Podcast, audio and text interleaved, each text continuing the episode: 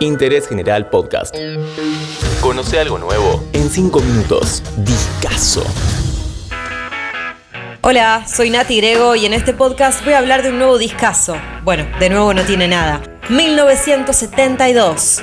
¿Conocés la historia del álbum número 10 de los Rolling Stones? Fue el producto musical de cinco fugitivos que se escaparon de Gran Bretaña lo más rápido posible. Se instalaron en el sur de Francia y en el sótano de una mansión grabaron Exile on Main Street. Tiene 18 canciones.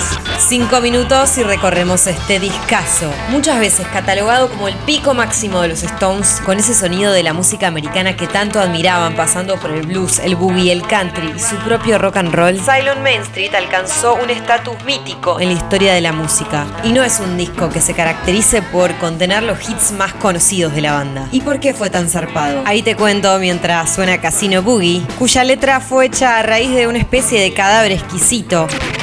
Y seguramente conozcas Tumbling Dice que se trata de apostar con juegos de dados y Mick Jagger, que no conocía nada acerca de esto, sacó toda la información de una charla que tuvo con su ama de casa.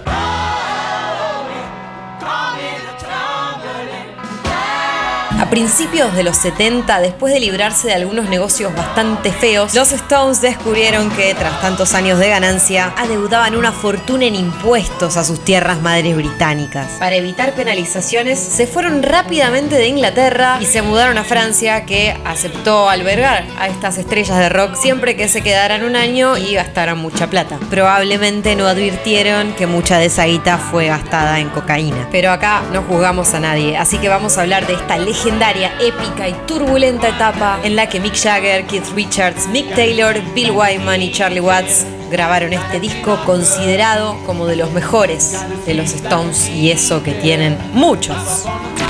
Y en varios de los temas de este álbum, así como en Loving Cup, el que estamos escuchando, se destaca mucho el trabajo de los vientos, el gran Bobby Keys en saxo y también Jim Price en trompeta. Happy esta es una de las canciones que escribió Keith Richards, inspirado por la noticia de que su novia Anita Pallenberg estaba embarazada. Anita fue una de las personas por fuera de la banda que convivió durante ese año de exilio en el sur de Francia, en aquella mansión llamada Nelcot, muchísimos metros cuadrados, ubicada en, a ver si lo pronuncio bien, Villefranche-sur-Mer. Bueno, una ciudad muy cerca de Niza, pero lo importante es que esta es la mansión que alquiló Keith Richards para vivir durante el exilio y que resultó el lugar de grabación de Exile on Main Street. Durante la grabación de Exile pasaron muchas cosas y muchas personas daban vueltas por aquella mansión.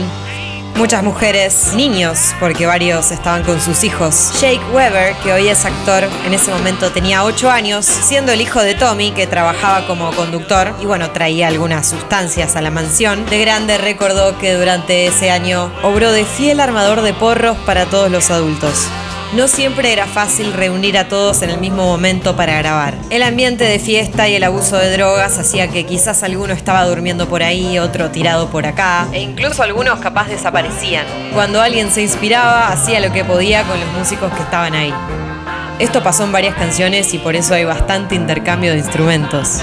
El mismo Jagger grabó algunas guitarras, para armar la canción Happy, Keith Richards solo encontró al productor Jimmy Miller, a quien lo puso a tocar la batería. Y también andaba por ahí Bobby Keys, el saxofonista que se encargó de la percusión.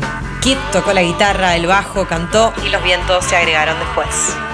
Mucho de esto que te estoy contando está en Stones in Exile, el documental de 2010 que relata todo el proceso de grabación del disco.